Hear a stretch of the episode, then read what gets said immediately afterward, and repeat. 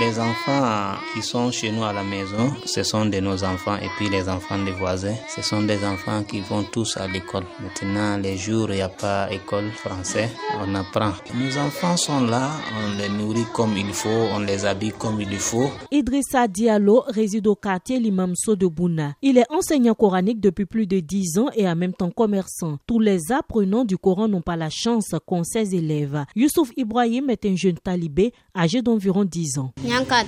Il dit, il commence ce matin, il descend à 8 h Après 8 h maintenant, ils viennent au marché pour mendier. Le soir, si il descend aussi après 16 heures, ils reviennent encore au marché pour mendier. Côté des restaurations aussi, c'est les gens qui les donnent, mais côté ses, ses habits, c'est lui-même qui s'occupe. Et les jours aussi qu'il ne trouve pas à manger, il paye. Alors, ou soit au contraire, il reste comme ça.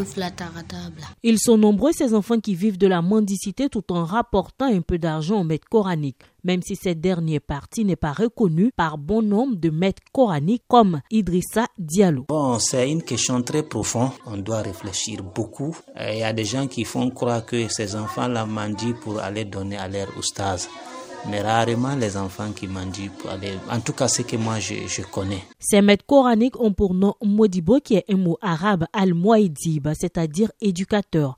Pour la plupart, ils sont peuls dans la région du Bonkani, dans le nord-est de la Côte d'Ivoire, et leurs parents préfèrent leur apprendre le Coran plus que de l'école française.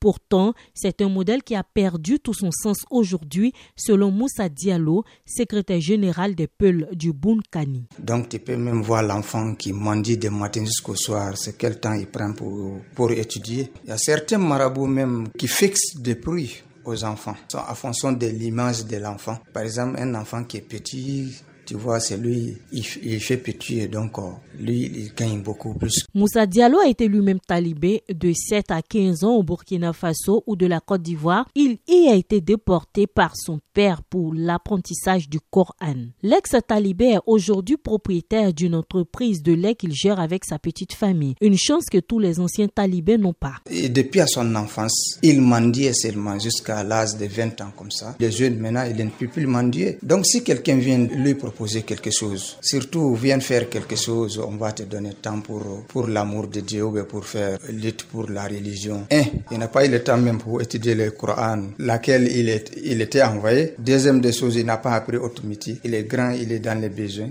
Il va faire comment? Il va accepter tout ce qu'on lui demande de faire pour avoir l'argent. Souvent même, ça conduit les purs. Je vois même les phénomènes terroristes, souvent ça, les facilite, ça facilite par là. Ce n'est pas la religion, ni les coutumes, ni une tradition pure. C'est une exploitation. Le 12 juin 2021, le nord-est de la Côte d'Ivoire, dans la région du Bunkani, plus précisément à Teini, une attaque terroriste a fait trois morts et quatre blessés, ce qui fait du Bunkani une zone rouge. Aïcha Diara, de passage dans le Bunkani, pour VOA Afrique.